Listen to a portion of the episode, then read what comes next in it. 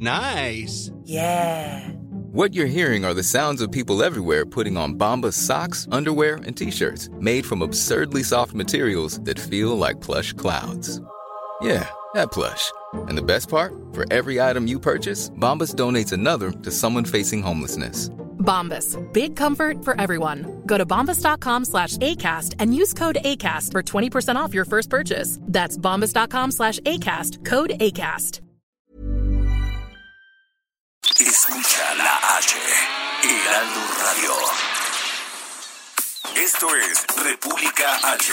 La información más importante de lo que pasa en el interior de la República. Con el punto de vista objetivo, claro y dinámico de Blanca Becerril.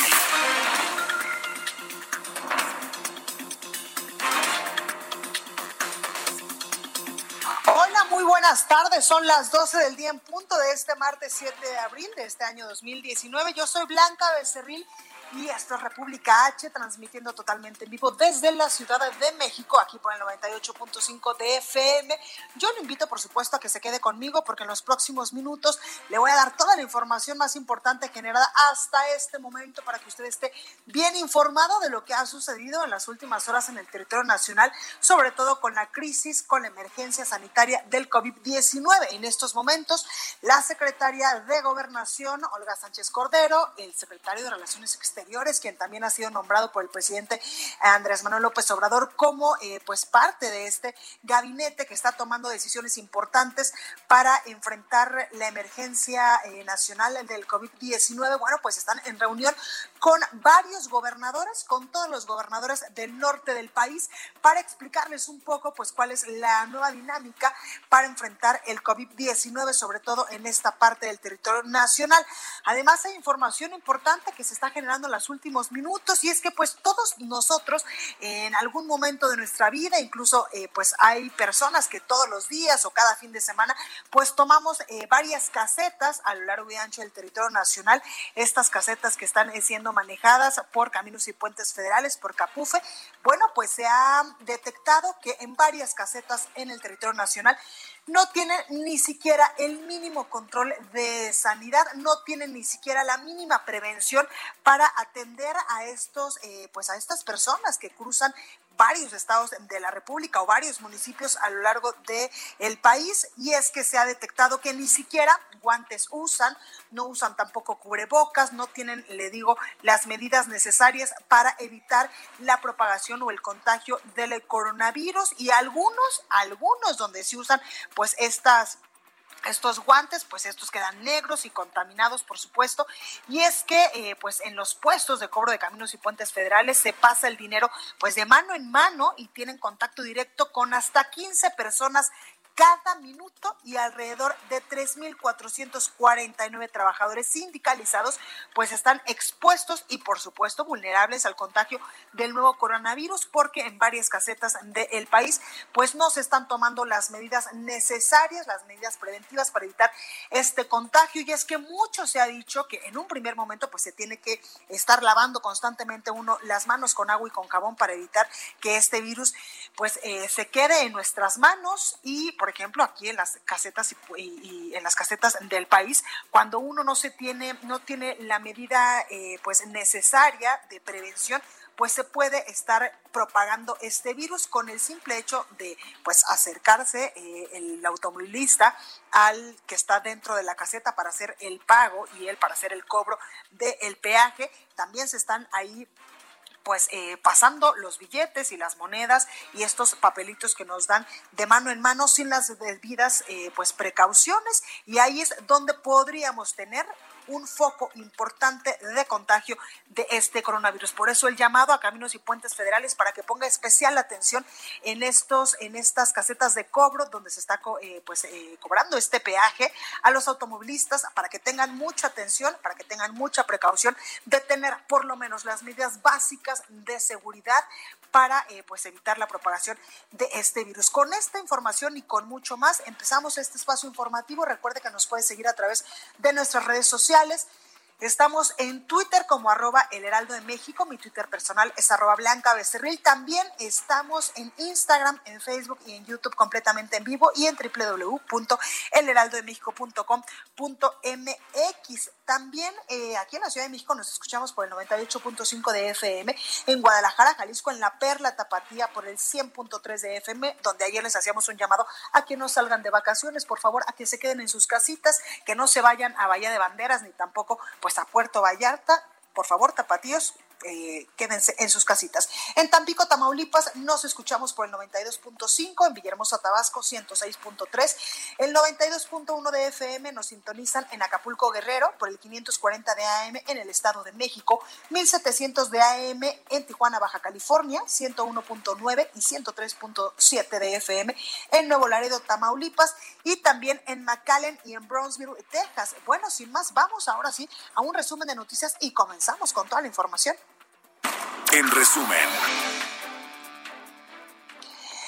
Según el conteo realizado por la Universidad de Johnson Hopkins de los Estados Unidos, este martes a nivel internacional se registran 1.365.000 contagios de coronavirus y más de 76.000 muertes. El gobierno de China reportó que por primera vez desde que surgió el brote de coronavirus, en un periodo de 24 horas no se reportó ninguna muerte por, por COVID por COVID-19 en todo el país. El primer ministro de Reino Unido, Boris Johnson, fue trasladado a una unidad de cuidados intensivos de un hospital de Londres. A 10 días de haber dado positivo al coronavirus, en estos momentos se reporta estable. En México, el director general de epidemiología, José Luis Salomía, informó que subió a 2.439 el número de contagios confirmados en México de coronavirus. Además, suman ya 6.295 casos sospechosos y 125 decesos. 2.439 casos eh, confirmados, así también se han, dado resultados negativos a 11.741 personas y lamentablemente se suman eh, para hacer un total acumulado 125 defunciones. Ya son más de 20.000 las personas que han sido en su momento estudiadas como casos eh, sospechosos de la enfermedad. Desde Palacio Nacional, el presidente de México, Andrés Manuel López Obrador, reconoció el apoyo del personal médico que se está inscribiendo para brindar atención a los pacientes de COVID-19 en nuestro país.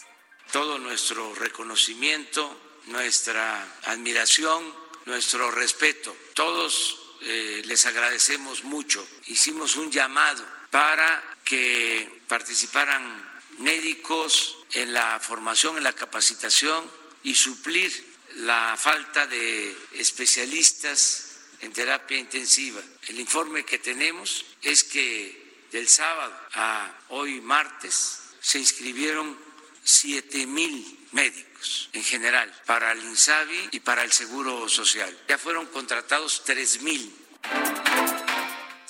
El subsecretario de Prevención y Promoción de la Salud, Hugo López Gatel, señaló que el proceso de reclutamiento de personal de salud contempla un esquema de tutoría por parte de los especialistas en medicina crítica que tiene el país. Por otro lado, el presidente de México, López Obrador, destacó que en una reunión que sostuvo ayer con líderes del sector privado, empresarios como Carlos Slim, Alberto Balleres y Germán Larrea, pues respaldaron su proyecto para la reactivación económica del país que presentó este domingo. La nota del día. Bueno, pues continuamos y empezamos con toda la información y es que el director general de epidemiología, como todos los días en punto a las 7 de la noche, José Luis Salomía, pues informaba el día de ayer que subía ya a 2.439 el número de contagios confirmados de coronavirus en el territorio nacional.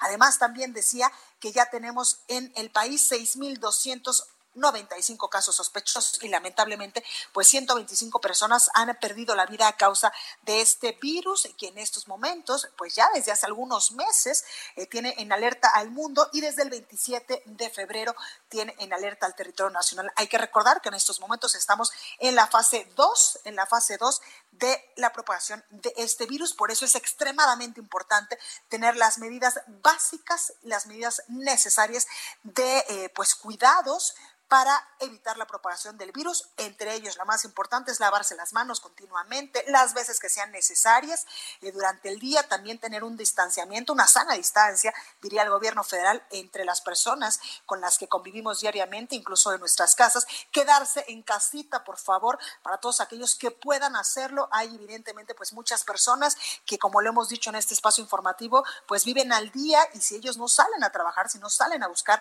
el pan, pues no eh, podrán llevar este sustento a sus casas. Pero las personas que sí puedan hacerlo, en verdad, quédense en casita, yo sé que el home office en estos momentos pues está siendo muy socorrido por todos nosotros. Esa es una medida importante, así que por favor tome sus precauciones para evitar a toda costa el contagio o la propagación de este virus en el territorio nacional. Y este martes, desde Palacio Nacional, el presidente López Obrador reconoció, por supuesto, el apoyo del personal médico que se está inscribiendo en estos momentos para brindar atención a los pacientes de COVID-19 en nuestro país. Escuchemos qué es lo que decía el presidente, porque ya hay muchas personas que pues ya se han inscrito a este programa. Todo nuestro reconocimiento, nuestra admiración nuestro respeto. Todos eh, les agradecemos mucho. Hicimos un llamado para que participaran médicos en la formación, en la capacitación y suplir la falta de especialistas en terapia intensiva. El informe que tenemos es que del sábado a hoy martes se inscribieron siete mil médicos en general para el INSABI y para el Seguro Social. Ya fueron contratados tres mil por supuesto que el presidente López Obrador agradeció al personal médico por cuidar enfermos y salvar vidas y a la ciudadanía por atender el llamado de quedarse en casita. Y es que como usted lo escuchó el sábado, pues el presidente anunció un plan para contar con médicos capacitados para atender a pacientes de COVID-19 en todo el país. Este plan del que hemos estado hablando, pues consiste en la creación de equipos de respuesta donde especialistas capacitarán a otros médicos generales.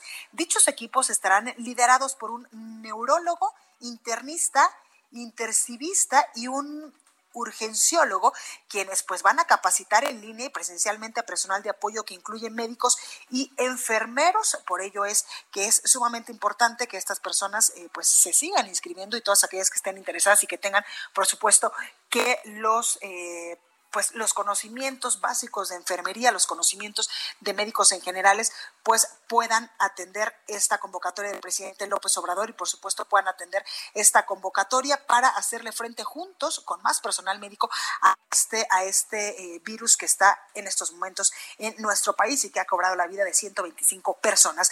Y también hace exactamente 38 minutos el canciller mexicano Marcelo Ebrard, quien también ha sido designado por el presidente López Obrador para tomar decisiones importantes en materia de lo que se debe de hacer en el país para combatir el coronavirus. Bueno, pues acaba de publicar y acaba de anunciar en sus redes sociales que ya había despegado de Shanghai, allá eh, en, China, rumbo a México, el primer vuelo con equipo médico complementario para hacerle frente al COVID-19. El cargamento, dice el canciller mexicano, servirá para proteger mejor a los trabajadores de la salud y por supuesto pues eh, aprovecha para eh, pues hoy en su día darles y enviarles una felicitación. También el canciller mexicano pues agradecía con todo lo que vale el acompañamiento de Marta Delgado, quien es la subsecretaria de Relaciones Exteriores, quien ella viajó precisamente a, a este país para verificar la calidad y cantidad de lo entregado en ese primer vuelo del puente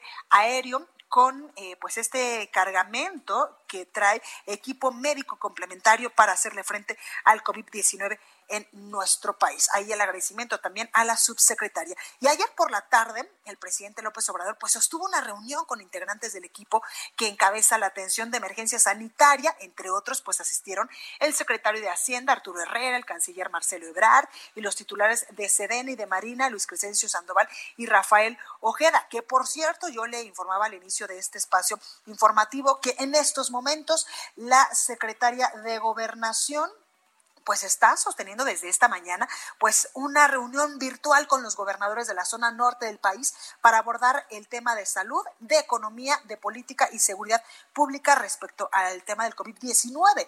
Por parte del gobierno federal, eh, pues participan en este encuentro el canciller mexicano Marcelo Ebrard, el secretario de Seguridad Pública Alfonso Durazo, el secretario de Defensa Nacional Luis Crescencio Sandoval, el de Marina Rafael Ojeda y por supuesto el subsecretario de Gobernación Ricardo Peralta, entre otros funcionarios. A través de su cuenta de Twitter, la secretaria de Gobernación, Olga Sánchez Cordero, señaló que en la reunión se dijo a los gobernadores del norte del país que hay certeza sobre los insumos de salud para enfrentar al coronavirus. Dice exactamente en su red social, durante la reunión virtual del Gabinete de Seguridad, la secretaria eh, Olga Sánchez Cordero, comentó a los gobernadores del norte del país que hay certeza sobre insumos de salud para enfrentar la crisis del coronavirus y todo el respaldo del gobierno mexicano, del gobierno federal, para hacerle frente a la emergencia nacional. Hay que eh, pues decir que en esta reunión virtual están los gobernadores de Baja California, Baja California Sur, de Chihuahua, de Coahuila, de Durango, de Nuevo León, también el gobernador de San Luis Potosí, de Sinaloa, la gobernadora de Sonora, Tamaulipas y Zacatecas. La reunión se lleva a cabo solo con los mandatarios de estas entidades del país, pues se espera que en los próximos días pues ocurran otras reuniones virtuales también con gobernadores de otros estados de la República Mexicana, de otras regiones del país con el objetivo de atender sus demandas de manera efectiva y de manera más puntual respecto a esta crisis del coronavirus. Además, ya eh, pues volviendo un poco a lo que ha, ha dicho en las últimas horas el presidente de México, Andrés Manuel López Obrador, sobre las reacciones que ha generado, por supuesto, positivas y negativas, este plan de reactivación económica que presentó el domingo a las 5 de la tarde allá en Palacio Nacional. Bueno, pues el primer mandatario se reunió con los líderes empresariales el día de ayer para analizar el impacto del coronavirus en la economía nacional. El presidente del Consejo Mexicano de Negocios, por, eh, por ejemplo, Antonio del Valle, pues consideró que fue un buen encuentro. Escuche. Están esperando de que fue la reunión, platíquenos, por favor. Fue buena reunión, tuvimos muy buen diálogo bueno, pues hay parte de lo que decía este empresario y en su reunión de ayer con líderes del sector privado, eh, empresarios también como Carlos Slim, Alberto Balleres y Germán Larrea, que son eh, de los principales empresarios o de los empresarios más grandes que tiene el territorio nacional, pues respaldaron, decía el presidente López Obrador, su proyecto para la reactivación económica del país. Escuche usted, pues cómo lo decía esta mañana el presidente de México, Andrés Manuel López Obrador, sobre esta reunión que había sostenido el día de ayer con estos empresarios. Esto lo digo para que no haya noticias falsas, no se distorsionen las cosas. Y la conversación pues fue para agradecerles, porque esos tres empresarios manifestaron mantener a sus trabajadores, no despedir a ningún trabajador, aun cuando están sus trabajadores en casa. Incluso ofrecieron, y esto es importante, que van a ayudar para apoyar a sus proveedores de pequeñas empresas, ayudarlos pagándoles lo más rápido posible, adelantarles pagos. Eso fue un ofrecimiento, un planteamiento que hicieron bueno, y también el presidente López Obrador, eh, pues eh, por otro lado, insistió en su llamado a los partidos políticos, a todas las fuerzas políticas en el país, para que donen la mitad de su financiamiento a la lucha contra el coronavirus. Anunció que a partir de hoy van a recoger la opinión de cada dirigente sobre su propuesta y es que el titular del Ejecutivo pues afirmó que se darán a conocer a los partidos políticos que hayan decidido donar el 50% de sus recursos a la salud debido a la contingencia y a los que no, pues también se les va a exhibir. Agregó que se presentará en la pantalla dispuesta en el Salón de la Tesorería allá en Palacio Nacional, en el centro de la Ciudad de México, para las conferencias mañaneras a los partidos que quieran hacer la donación. Ahí está el llamado del presidente López Obrador para que pues todos pongamos nuestro granito de arena y hagamos frente en este momento en materia económica, por ejemplo, a los partidos políticos y a, algunos empresarios para hacerle frente a esta emergencia nacional, a esta emergencia mundial del coronavirus. Y bueno, empezamos nuestro recorrido por el país y ahora sí, vámonos a Guadalajara, Jalisco, con nuestra compañera Mayeli Mariscal, porque allá, precisamente en Jalisco, en la Perla Tapatía, empresarios buscarán directamente al gobierno federal. Pues, ¿para qué? Para pedirle apoyos. Mayeli, ¿cómo estás? A todo el auditorio. Así es, el día de ayer los empresarios, las principales eh, cúpulas empresariales de aquí de Jalisco, eh, presentaron un eh, desplegado, bueno, un eh, informativo en donde decían que ah, ya no estarán de acuerdo con el Consejo Coordinador Empresarial, ellos buscarán de forma directa el acercarse con el gobierno federal y es que dicen que hasta estos momentos el Consejo Coordinador Empresarial no ha sabido llevar pues las necesidades, sobre todo de los empresarios y de los sectores productivos eh, de Jalisco para que puedan ser apoyados.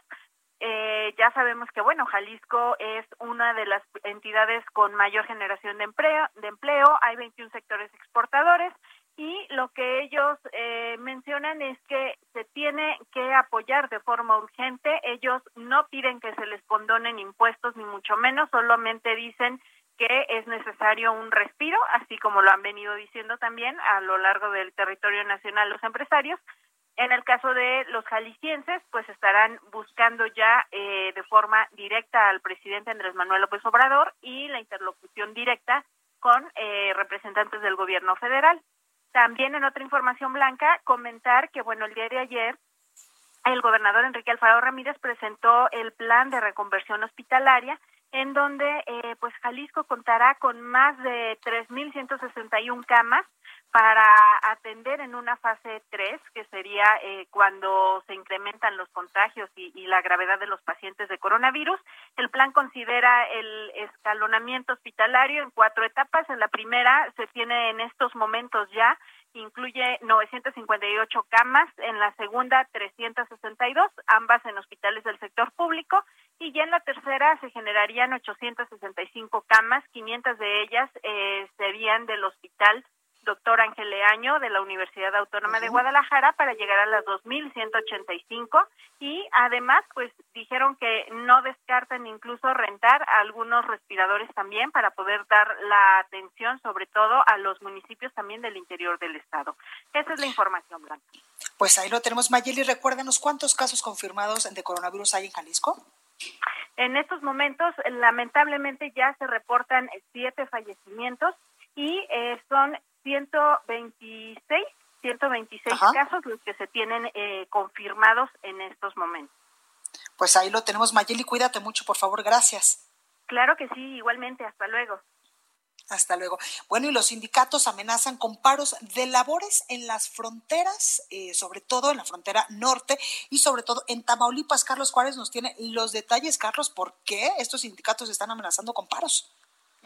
Hola, ¿qué tal, Blanquito? Un gusto saludarte a ti y a todo tu auditorio. Efectivamente, los sindicatos de la frontera tamaulipeca, principalmente en Matamoros y Reynosa, están amagando con un paro de labores en caso de que los empresarios de las maquiladoras no ordenen suspender actividades y mandarlos con un 100% de su salario a sus casas. En el caso de la ciudad de Matamoros, te puedo comentar que el 50% de los obreros ya fueron enviados a sus casas ante la contingencia global del COVID-19.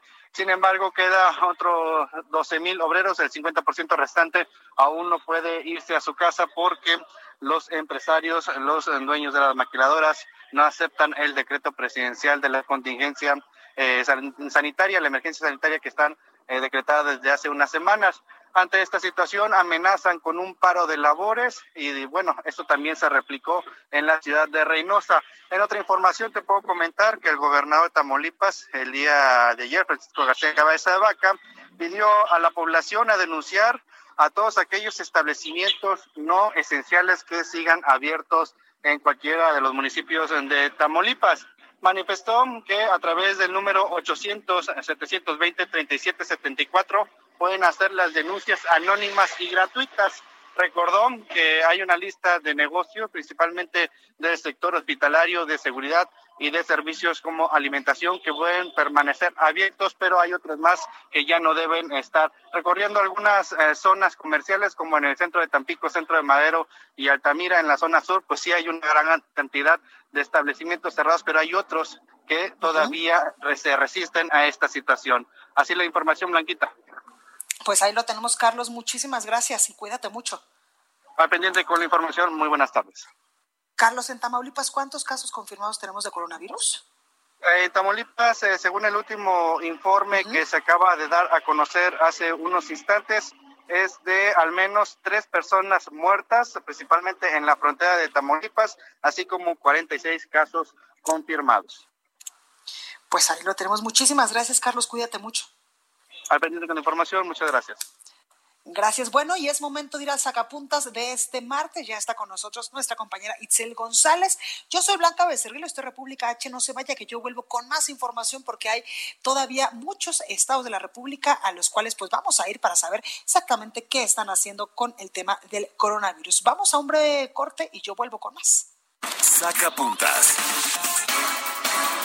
Por enésima ocasión, el presidente Andrés Manuel López Obrador respondió a los rumores sobre posibles cambios en el gabinete y aseguró que por ahora no habrá movimiento en su equipo. Incluso fue más allá y dijo que todas y todos los secretarios de Estado desempeñan sus labores por convicción y mucho amor al pueblo.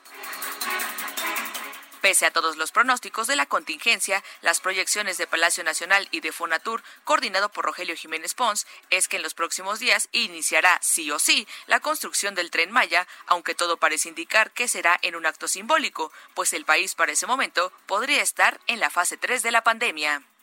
Continúa escuchando a Blanca Becerril con la información más importante de la República en República H. Regresamos. Amigos del Heraldo Radio.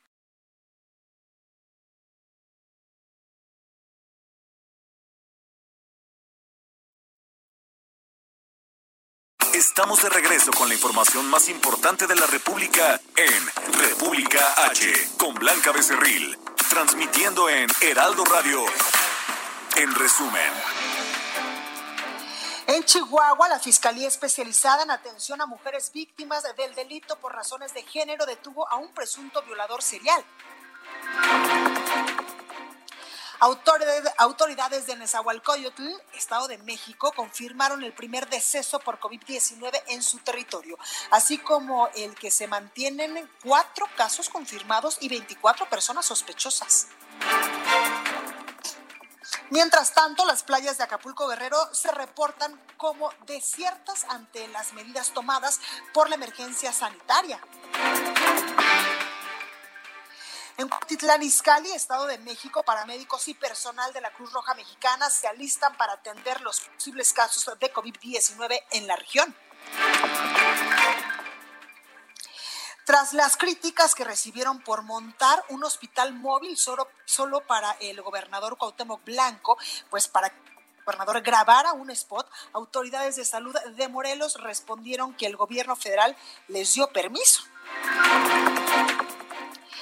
Y de los seis productos que compraría la delegación del Instituto Mexicano del Seguro Social en Puebla para su personal con el fin de atender a pacientes contagiados de COVID-19, solo dos tienen los estándares de calidad permitidos. Los demás fueron rechazados y la licitación para este plan emergente, pues en estos momentos quedó desierta.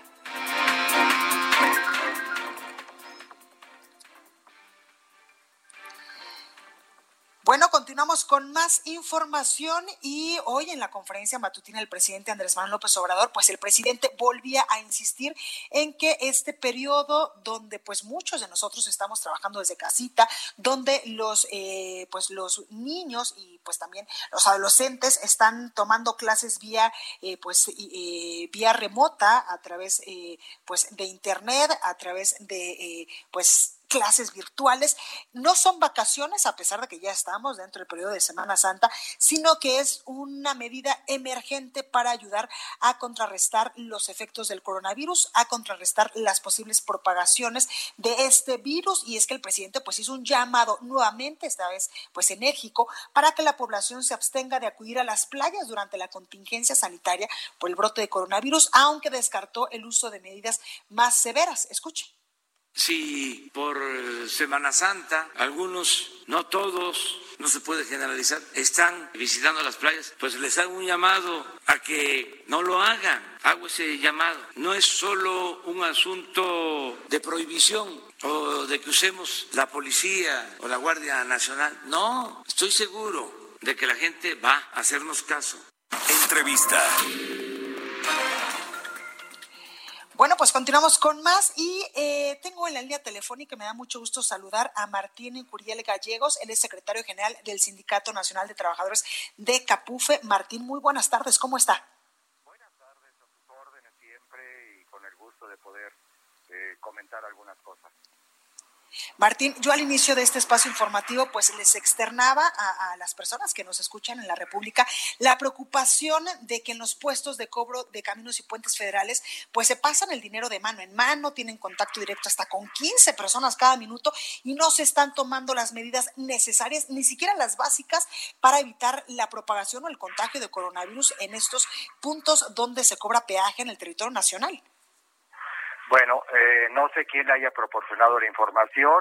Es importante aclarar que desde antes de que surgieran las primeras recomendaciones de parte de la Secretaría de Salud, Capufe proporcionó, lo primero que fue fue gel, en la medida en la que la propia Secretaría de, Salud ha ido haciendo o cambiando algunas recomendaciones, se incrementó con cubrebocas, se, se les dieron algunos guantes. Les es muy difícil trabajar con guantes a los cajeros porque además nos decía un médico que el guante pues atrapa todo lo o se queda con todo lo que eh, pudiera ser transferido a, otro usuario o al mismo trabajador de tal manera que sí están usando los guantes pero ahora lo están desechando pues por lo menos cada hora hora y media.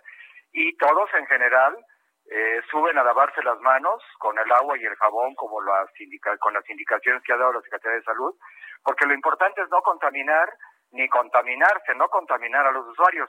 Lamentablemente el, el, usuario o los usuarios no han querido disminuir sus salidas a las diferentes partes. Seguramente mucha gente lo hacen por necesidad, eh, por transportar los productos básicos que son tan necesarios en todo el país, pero también mucha gente pues es notorio que sale este a pasear, ¿no? Lo cosa que no debiera de ser. Ahorita creo que es muy clara la instrucción con la finalidad de evitar que la, la pandemia siga creciendo. Martín, en este sentido, con base en lo que eh, pues usted nos está diciendo, es decir eh, que en los, en los, en las casetas de cobro del territorio nacional, pues no existe esta, este nivel alto donde se pueda propagar el virus. ¿Sí se están tomando las medidas adecuadas? A ver, el, el, el, riesgo es el mismo. Eh, al ir a un puesto de tacos o al ir al mercado, al, el manejo del dinero, donde quiera que se dé, efectivamente no va a dejar de ser un riesgo, siempre lo ha sido. Hemos estado siempre eh, viviendo algunos efectos, algunas consecuencias del manejo del dinero. Eh, se adquieren varias enfermedades, no solamente hoy este tan grave, ¿no? Es el famoso COVID-19. Este, sin embargo, eh, siempre procuramos que el personal tome, tome ciertas medidas de precaución. Debo reconocer que hay trabajadores necios que no, no, no, no, no utilizan con frecuencia el gel o no se suben a lavar las manos, suben a descansar 10, 15, 20 minutos, pero no los aprovechan para su aseo. Estamos al pendiente de que todo el mundo lo haga, porque aquí la importancia es tanto nosotros, yo, no tengo más que tres casos sospechosos en 7 mil trabajadores. No han sido confirmados ninguno. Este, no tengo ningún caso formal de coronavirus ni en empleados de base ni en empleados de confianza. Ya con los empleados de confianza estamos hablando de 10.000 personas. La parte más delicada es el personal médico de Caminos y Puentes Federales. Capufe cuenta con una estructura importantísima de médicos y paramédicos que atienden eh, siempre de manera regular a quien lamentablemente se accidenta. Es gente que está debidamente preparada para esto. Hoy estamos, nuestra gente está capacitada para poder atender lo mismo, los accidentes y lo que lamentablemente se suscite, pero de manera complementaria nuestra gente trae un traje especial para no contaminarse. Faltan algunas prendas que no se encuentran lamentablemente en ningún sitio, por ejemplo, caretas que los puedan proteger. En algunos casos, para el personal médico, como lo hemos escuchado por parte de las autoridades, este, la gente ha comprado, ha adquirido caretas o máscaras, perdón, eh, eh, cubrebocas, que son más especiales para, para la gente que, que lo requiere, como quienes están en los hospitales y demás. Entonces, bueno, este, debo de ser honesto con usted, no me atrevería a echar una mentira y a decir que todo está muy bien si no lo está. Sí tenemos nuestras dificultades, sí tenemos eh, riesgos, estamos poniéndonos en riesgo nosotros y estamos poniendo en riesgo a los usuarios. Camino se está recomendando ahorita para estos días que la gente utilice el sistema de pago automático. De esa manera evitaríamos el contacto del dinero. Oiga, Martín, eh, con base en todo esto que, eh, pues, que nos está diciendo, también quiero preguntarle, ¿se está rotando, por ejemplo, al personal que tiene contacto directo con la ciudadanía, como eh, pues en muchos otros sitios o establecimientos lo están haciendo a nivel nacional? Sí, es correcto. nos fuimos de manera gradual. Sería yo un mentiroso si le dijera que de inmediato se acataron las instrucciones de la Secretaría de Salud, de la gente mayor de 60 años, que lo que sí se acató de inmediato fue las compañeras embarazadas directamente a su casa desde antes de que la instrucción se diera. Luego nos fuimos gradualmente con las compañeras que están amamantando, con las madres de familia que tienen pequeños que cuidar porque se cerraron las guarderías, Luego nos fuimos con las personas mayores de 60 años y con problemas de salud, con enfermedades crónico-degenerativas. Y en este momento ya tenemos descansando un 30 o 35% del personal a nivel nacional. Hay áreas que no pueden parar, pero la gente está tomando las precauciones que se requieren para poder servir limpiando la carretera o cobrando pues a la gente que no trae el sistema de cruce automático. Pues ahí lo tenemos. Eh, Martín, por último, preguntarte las medidas eh, o las recomendaciones que tú les estarías dando, por ejemplo, a los usuarios que pues en estos momentos están saliendo de algunos municipios, de algunos estados de la República para evitar esta propagación de contagios, sobre todo en estas casetas del país. Sí, pues eh, creo que lo más recomendable ahorita es el cruce automático. Adquirir un chip, un, un, este, una tarjeta llave por, con, con, con precarga de tal manera que eso evitaría por completo que él haga contacto con el cajero y el cajero con él. Pasan de manera automática. Este, yo no conozco bien toda la, la, cuestión del, del pago eh, electrónico, no lo conozco a la perfección. Eh, sé que funciona. Nosotros utilizamos el, el cruce a través de un chip eh, o un sistema llave y este y nos funciona bastante bien. Aparte llevamos muy bien el control de a donde quiera que estemos se puede tener un control. Entonces yo les recomendaría, si tienen la posibilidad, pues que adquieran por un periodo de tiempo este un, sistema automático de cruzar. Hay varias marcas. Pues ahí lo tenemos, Martín Curiel Gallego, secretario general del Sindicato Nacional de Trabajadores de Decapufe. Muchas gracias por esta comunicación. Siempre a sus órdenes y textualmente siempre diré la verdad. Muchísimas gracias y nosotros le agradecemos esa honestidad. Que tenga buena tarde. Gracias, Martín. Buenas tardes. El análisis. Bueno, ahora tengo en la línea telefónica, me da muchísimo gusto saludar a alguien que realmente sabe y sabe mucho sobre eh, pues economía y finanzas y negocios y todas estas cuestiones y me refiero a Valeria Moy, directora del Observatorio Económico México. ¿Cómo vamos, Valeria? Muy buenas tardes, ¿cómo está? Blanca, encantada de saludarte. Oye, Valeria, pues eh, este fin de semana, sobre todo, eh, pues exactamente más bien el domingo a las 5 de la tarde, allá en Palacio Nacional, el presidente de México, Andrés Manuel López Obrador, pues anunció medidas eh, que va a implementar el gobierno federal para combatir los problemas económicos que se derivan de esta crisis, que en estos momentos es una crisis de salud, pero después o ya está pues también afectando y estamos teniendo una pequeña crisis económica que tal vez se va a agravar con el paso de las semanas y de los meses. ¿Tú cómo viste pues este esta, este informe o esta, este eh, pues, eh, planteamiento del presidente López Obrador con su eh, plan para reactivar la economía nacional? Pues mira, Blanca, yo creo que tocas un punto importante.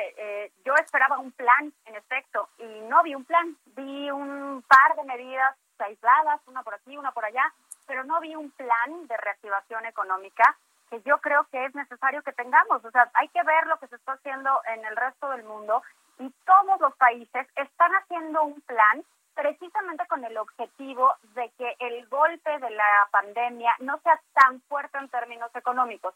Lo que presentó el domingo el presidente, bueno, en primer lugar ya lo había mencionado en algunas otras ocasiones, y no es parte de un plan, es simplemente un par de acciones. Por ejemplo, están los créditos eh, en el programa de tandas para el bienestar que se anuncia la ampliación de este programa, donde se darán créditos de 25 mil pesos a pequeñas y medianas empresas. Eh, y se anuncia también que, ya se había anunciado miles de veces antes, que se anticipan, se adelantan las pensiones a los adultos mayores. Todo lo demás son programas que siguen, son, son programas sociales que ya estaban, que ya estaban operando, que están presupuestados, o sea, todo lo demás no ha sido ninguna novedad, no es específico para, para atender la emergencia económica derivada del coronavirus. A mí me hubiera gustado ver algo más y lo que me, me llama la atención de esto es que parece que el presidente no se da cuenta de que la crisis que viene es de una magnitud que no hemos visto en prácticamente 90 años. Entonces, eh, ayudar con unos créditos a algún sector o adelantar las pensiones a un grupo de adultos mayores no va a ser ni remotamente suficiente para atender la crisis económica que se nos viene encima. Y es que eh, gran punto el que tocas, Valeria, porque hay muchísimas personas que viven al día, como son, por ejemplo, los meseros, que en muchas ocasiones viven de las propinas, o las personas que tienen pequeños comercios, como una fondita, o la persona que no sé, que eh, sale en las mañanas a vender sus tamales o, su, o su café con leche en varias eh, pues calles de la Ciudad de México, y que ellos literalmente pues no están viendo que literal pues vaya a tener algún apoyo del gobierno federal porque pues no son microempresarios o porque no son grandes empresas ni tampoco se están beneficiando con algún apoyo eh, en materia de, de, pues de estos apoyos que está dando el gobierno federal a través de la Secretaría o ex Secretaría de Desarrollo Social. Sí, el, el, presidente habla mucho y lo mencionó de nuevo el domingo, que no iba a apoyar a los empresarios. Y yo creo que aquí estamos juzgando y usando mal el término, ¿no? Cuando hablamos de los empresarios, pues como que automáticamente pensamos en los grandes empresarios, claro. Eh, llenos de lujos y demás, pero nos equivocamos, porque esta señora que sale y vende tamales todos los días también es una empresaria, porque también tiene costos, también tiene ingresos, también tiene que llevar, por bien o mal que lo haga, un sistema de contabilidad, seguramente tiene empleados en su casa, que puede ser su familia, pero tiene una estructura mm, empresarial que así funciona gran parte de la economía en México. El 95% de las empresas en México son microempresas, es decir, no tienen más de 10 empleados. Entonces, esos sectores justo que mencionabas, es donde está concentrada una parte importante de la economía mexicana, por lo menos del sector laboral mexicano. Puede ser formal o puede ser informal, que además ahí eso ya tiene sus complejidades. Y es ahí donde se va a necesitar un apoyo y básicamente yo creo que lo debemos entender como un respiro, porque van a ser dos o tres meses verdaderamente complicados para, el, para cualquier empresa que eh, te digo, yo estoy incluyendo a la señora que vende puesto, un, unos, un puesto de tamales en la esquina, ¿no? Va a necesitar apoyo durante estos dos o tres meses y al presidente pues parece ser que no los tiene en el radar o que no cree, a lo mejor, y a lo mejor tiene razón, ¿no? No cree que nos vaya a pegar como le está pegando al resto del mundo, pues ahora sí que si sigue en eso, pues no nos va a quedar de otra más que esperar. Exactamente, Valeria, también en estas gráficas que ustedes eh, pues nos han hecho llegar sobre este análisis minucioso que hacen en materia económica de cómo nos está yendo en México y cómo le está yendo, por ejemplo, a otros países, me llama mucho la atención pues estas medidas que han puesto otros países para amortiguar evidentemente pues el impacto económico del COVID-19 y aquí nos enlistan por ejemplo Francia, Estados Unidos, Canadá, España y México, donde en estos países europeos, también incluido Estados Unidos y, Canadá, pues hay apoyos a negocios para garantizar préstamos bancarios, la reducción importante de contribuciones al seguro social o el aplazamiento del pago de impuestos que mucho eh, pues han pedido incluso los empresarios. Los empresarios lo que están diciendo es si vamos a pagar, no nos negamos a pues a dar nuestras contribuciones que nos corresponden, pero denos por favor un respirito o por lo menos déjenos hacerlos en meses posteriores o poco a poquito. Yo creo que ese, esa solicitud de los empresarios es muy válida, o sea, es un respiro, porque recordemos que además estos meses son los que se tiene que pagar la declaración anual, ¿no? Además de la la anual.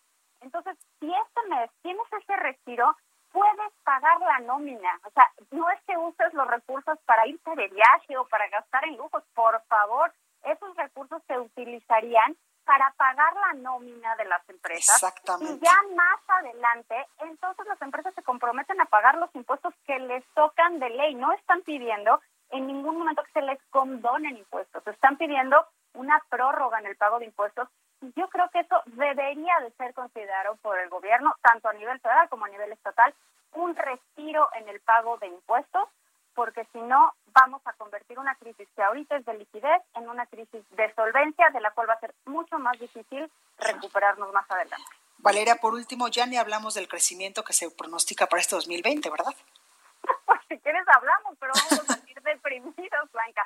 Pues la verdad es que están todos pronosticando una tasa negativa. Sí. Eh, los menos, bueno, los más pesimistas, para ponerlo así, son Bank of America, que pronostica una contracción de menos 8%, y JP Morgan, que pronostica una contracción de menos 7%.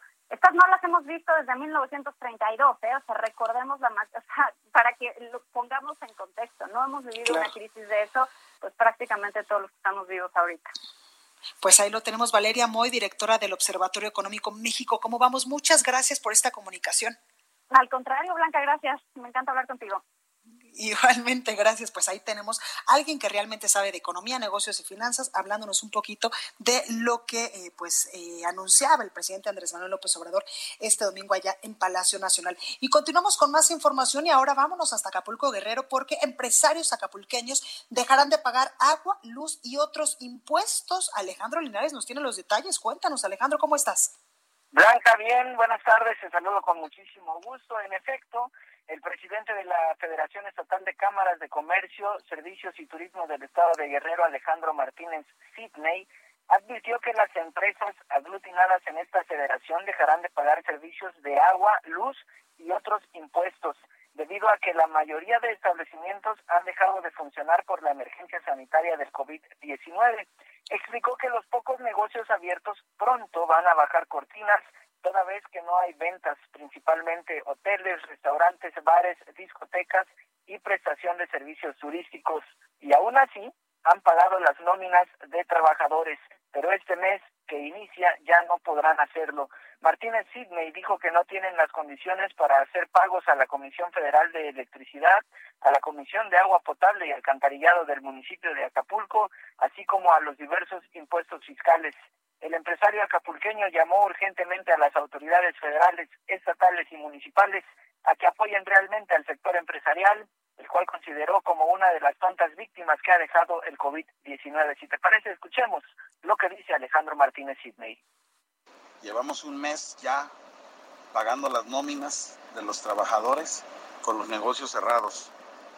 No hay condiciones para seguir eh, pagando el recibo de agua, de luz y los diversos impuestos fiscales y hemos tomado la determinación de hacer una huelga de pagos. Hasta que no haya condiciones, vamos a pagar. No hay forma de pagar, vamos a aguantar una semana más pagando nóminas. Para nosotros es más importante, pero empezaremos a dar de baja a los trabajadores del Seguro Social y del Infonavit, ya que son impuestos que no nos están permitiendo. Son impuestos que nos siguen cobrando el gobierno y no vemos de parte la, del gobierno federal la generosidad al respecto ni del gobierno del estado que se verá impactado con el 2% a la nómina. Así las cosas con este tema. Por otra parte, también, Blanca, comentarte que los internacionales clavadistas de la quebrada de Acapulco anunciaron la suspensión del espectáculo que brindan todos los días para atender las recomendaciones establecidas por la Secretaría de Salud a fin de evitar contagios de COVID-19. Por medio de un comunicado, los intrépidos deportistas que colocaron Acapulco ante los ojos del mundo y que por años se han lanzado desde, desde lo más alto de los riscos de la quebrada, informaron que dejarán de hacer sus funciones. Además, solicitaron el apoyo de los tres niveles de gobierno, ya que su mayor ingreso son las propinas que reciben de los turistas que acuden a presenciar el show turistas que por la emergencia sanitaria dejaron de llegar a Acapulco. El vicepresidente de los clavadistas de la quebrada, Jorge Mónico Ramírez, dio a conocer algunos de los efectos del coronavirus y finalizó diciendo que todo lo que hoy no podemos hacer, lo volveremos a hacer y lo haremos mejor. Blanca, hasta aquí la información. Pues ahí lo tenemos. Alejandro, muchas gracias. Cuídate mucho, por favor. Gracias, igualmente. Gracias. Y vamos ahora a Coahuila con nuestro compañero Alejandro Montenegro, porque el gobernador Miguel Riquelme, pues anunció el uso de cubrebocas obligatorio en todo el estado de Coahuila. Alejandro, ¿cómo estás? ¿Qué tal? ¿Cómo estás, Blanca? Un gusto saludarte desde Coahuila. Como bien comentas, ayer el gobernador del estado, después de sostener una reunión con el comité regional que se creó en la región centro del estado, bueno, pues se determinaron algunas medidas que se endurecerán a raíz de evitar más contagios de COVID-19 en Coahuila y bueno, pues la principal fue esa que se decreta el uso obligatorio de cubrebocas en el estado como una medida precisamente para evitar más contagios. Se van a estar, eh, según anunció el gobernador, se van a estar repartiendo cubrebocas a la población de manera gratuita, tanto en la zona eh, rural como en la zona urbana. No se ha dicho cómo ni cuándo, pero dijo que así va a ser y no descartó que pueda haber sanciones en caso de que se detecte a personas que no estén cumpliendo con esta nueva disposición. Asimismo, se endurecerán los filtros en las entradas y salidas de los municipios como una medida para verificar esa situación. Y bueno, pues finalmente comentarte que en el último corte de la Secretaría de Salud del Estado Coahuila ya rebasó los 100 casos de COVID-19 confirmados en el estado, son ya 110, Blanca. 110 casos confirmados. ¿Hay algún fallecido ya, eh, Alex? Así es, Blanca. Tenemos ya eh, ocho personas que fallecieron eh, por COVID-19, cinco en el municipio de Monclova, ocho de esos, cinco en Monclova, uno en Acuña, uno en Sacramento y uno en San Juan de Sabinas. Es el reporte que acaba de mandar hace una hora la Secretaría de Salud de Coahuila, Blanca pues ahí lo tenemos. Alejandro Montenegro, muchas gracias y cuídate mucho y usa el cubrebocas porque si no, el gobernador te va a regañar. Así es, igualmente Blanca, muy buenas tardes. Buenas tardes. Vamos a más información y es que en información de último momento, eh, cambiando un poquito de tema con el tema del coronavirus, el juzgado de control de, Oaxaca, un juzgado de control, dio prisión preventiva provisional al exdiputado eh, priista Juan Antonio Vera Carrizal, señalado como probable autor del delito de feminicidio en, grado de tentativa en agravio de María Elena Ríos Ortiz, la saxofonista que lamentablemente pues fue agredida con ácido y Karina García nos tiene los detalles. Cari, adelante. Así es, Blanca, el juzgado de control de Guajuapan de León, Oaxaca, dio prisión preventiva provisional al exdiputado priista Juan Antonio Vera Carrizal, señalado como probable autor del delito de feminicidio en grado de tentativa en agravio de María Elena Ríos Ortiz. Tras ser llevado a audiencia el día de ayer, el imputado se acogió al plano del término constitucional, el cual vence el día de mañana, miércoles 8 de abril.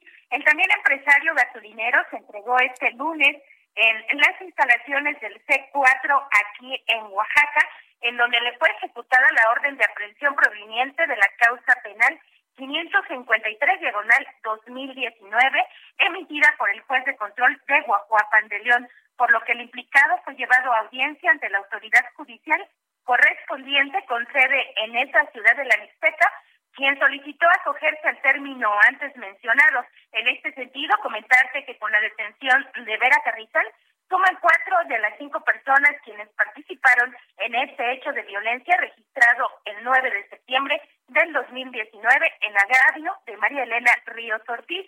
En este sentido, la familia se mostró temerosa y exigió a las autoridades verdadera justicia en este caso. Es mi reporte, Blanca. Perfecto, Cari, muchas gracias. Gracias, buenos días. Bueno, esa es información de último momento. Yo soy Blanca Becerril, hasta aquí este espacio informativo. Yo les espero el día de mañana en punto a las 12 con más información aquí en República H. Por favor, de todo corazón le pido cuídese mucho y yo le espero aquí el día de mañana. Esto fue República H, la información más importante de lo que pasa en el interior de la República, con el punto de vista objetivo, claro y dinámico de Blanca Becerril. Continúa escuchando Heraldo Radio, donde la H suena y ahora también se escucha. Una estación de Heraldo Media Group.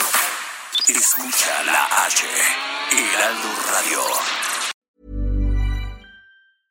Hey, it's Paige DeSorbo from Giggly Squad. High quality fashion without the price tag. Say hello to Quince. I'm snagging high-end essentials like cozy cashmere sweaters, sleek leather jackets, fine jewelry, and so much more. With Quince being 50 to 80% less than similar brands.